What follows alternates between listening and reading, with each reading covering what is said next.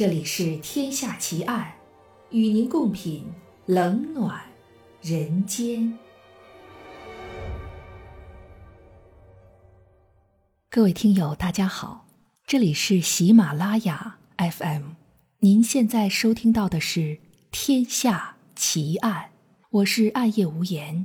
今天为您带来的案件是利奇鲍顿谋杀奇案。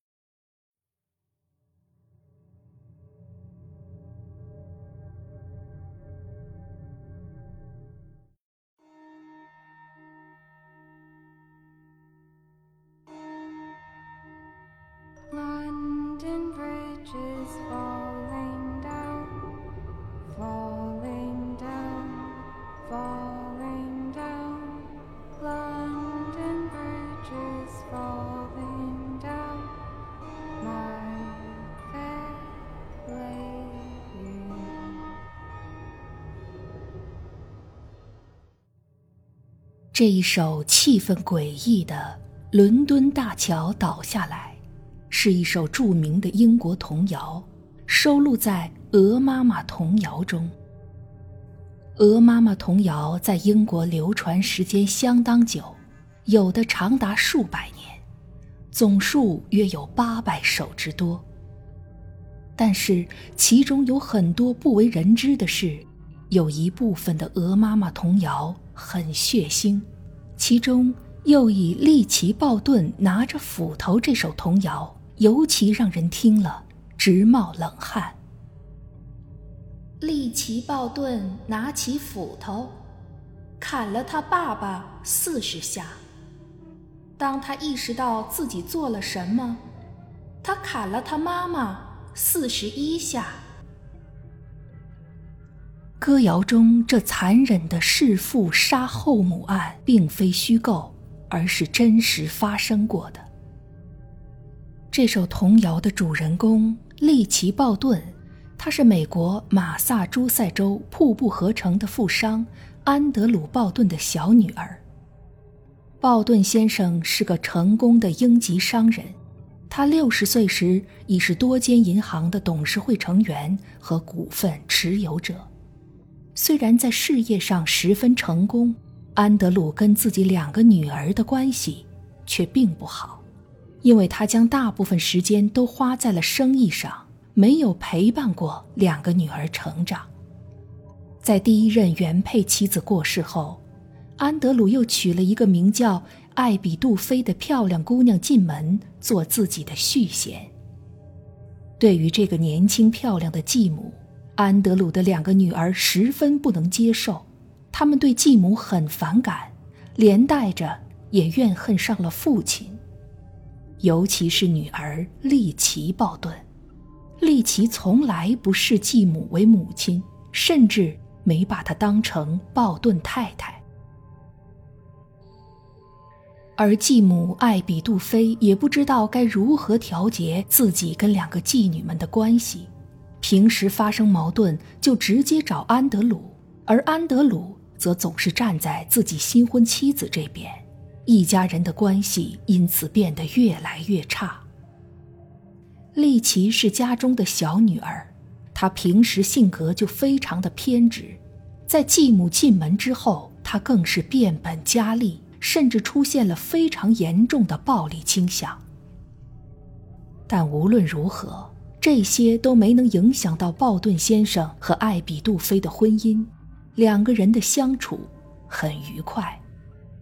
这样的日子一直持续到一八八二年八月四日的上午。这一天上午十一点左右，利奇大喊着家里的仆人说：“有人杀死了他的父亲，快来人呐！”女仆下来发现。安德鲁·鲍顿已经死亡。随后，他们赶紧报警。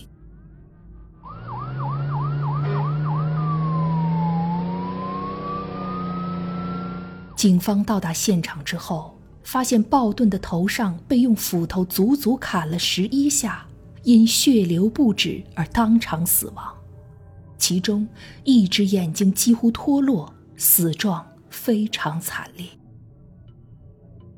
可是，在警方盘问鲍顿的家人时，却奇怪地发现，利奇的继母艾比杜菲一直都没有出现。经过一番搜索，警方在房间的二楼发现了他的尸体，他被人以同样的方式砍了十九刀。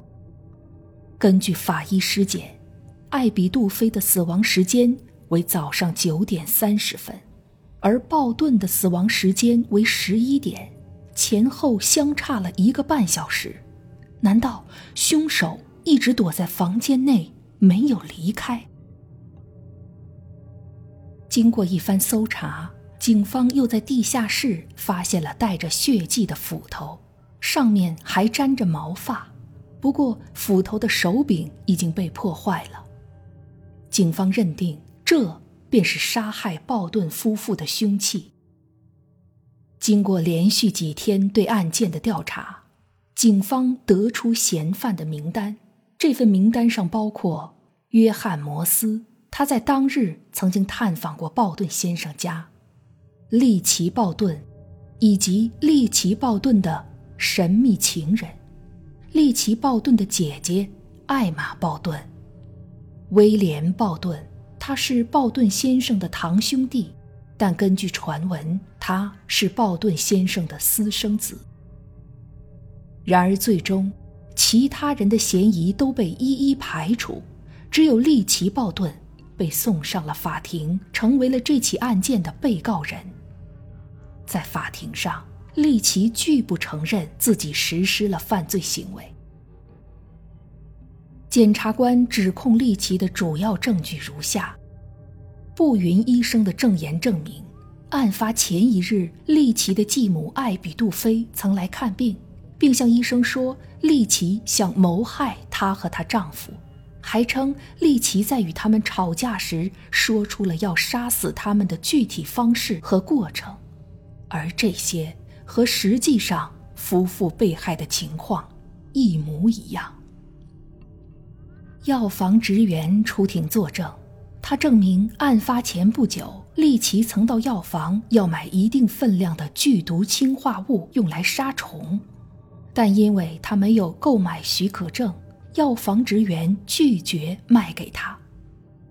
利奇对该证人的证言提出异议，先是否认到过那间药房，之后又改口说买氰化物只是用来清洗皮衣。鲍顿家的佣人证明，在案发当天早上十点半左右，听到鲍顿家别墅二层传来一阵笑声。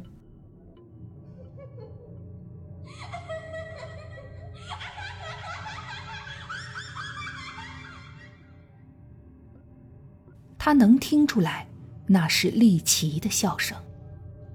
按照医生的推测，此时鲍顿太太已经死亡。所以，如果笑声真的是利奇发出的，那说明在他声称发现父亲死亡前，很可能已经发现继母死亡了。利奇对佣人的证言提出了异议，他辩解说，凶案发生时他并不在家中，声称自己去了马房收拾钓鱼的衣服。但根据警方的调查。马房的工具周围灰尘十分整齐，没有被移动过的迹象。鲍顿家的几个邻居证明，案发后几天，有人目睹利奇用火炉烧毁了几件衣服，而利奇辩解说，那些衣服被燃料污染，所以才烧掉。而鲍顿先生死后。利奇将会得到一份价值二十万美金，相当于现在的五百万美元的遗产。这可能是他除了对继母的怨恨之外最明显的谋杀动机。虽然种种证据都指向利奇·鲍顿是凶手，但他在法庭上始终不肯承认。而利奇的律师不断将利奇往柔弱的淑女形象上塑造。庭审时，利奇还晕倒过，更是博取了法官和陪审团的同情。再加上缺乏有力的证据，最终利奇被无罪释放。利奇的释放在当时引起了很大的轰动，因为他是很多人心里唯一的凶手。有人借此反思陪审团制度是否受到了当时的文化思想的影响，而且因为当年女性无权参政，不能成为陪审团的成员，清一色的男性陪审员们完全不能相信羸弱的利奇波顿会杀人，因而漠视了。利奇就是真凶的可能性。利奇·鲍顿被释放后，和姐姐共同继承了父亲的庞大遗产。他卖掉凶宅，搬离老家，之后醉心于戏剧与文学。利奇·鲍顿于1927年过世，死时67岁。生前，他将大笔财产捐赠给。防止虐待动物协会，这种爱护动物与凶残杀手两种截然不同的形象，让利奇·鲍顿的生平更增传奇色彩。他到底有没有杀人，也就成了一桩世纪谜案。根据民间推测的行凶过程，应该是那天一大早，三十三岁的利奇·鲍顿。静悄悄地走上二楼，进入客房，然后举起手中的斧头，发狂似的朝熟睡中的后母猛砍十九下，直到头颅快剥离身体为止。接着，他冷静地清理现场，等父亲安德鲁·鲍顿回家后，再用同一把斧头狂劈亲生父亲头颅十下。鲍顿先生其中一只眼睛。因重击而接近脱落，连杀两人后，利奇·鲍顿再向众人呼救。但这些只是民间的推测，即便再真实，也只能停留在人们的想象之中。一九四八年，编舞家德米尔和顾尔德合作，与纽约大都会歌剧院。推出改编自此事件的芭蕾舞剧《瀑布合成传说》，剧中利奇·鲍顿最后被定罪并送上了绞刑台。一九六五年也出现歌剧版本，并于纽约演出。剧中利奇·鲍顿和继母爆发激烈冲突，他便杀死了继母。拥有大笔财产的利奇·鲍顿被大家瞧不起，在众叛亲离的情况下，最后精神错乱。另外，利奇·鲍顿的故事也在2006年改编成电影《利奇·鲍顿的诅咒》，而发生凶案的房子现在是瀑布合成的知名旅游景点，能提供游客用餐，甚至居住。假如这个案件发生在现代，真正的凶手一定可以得到定罪。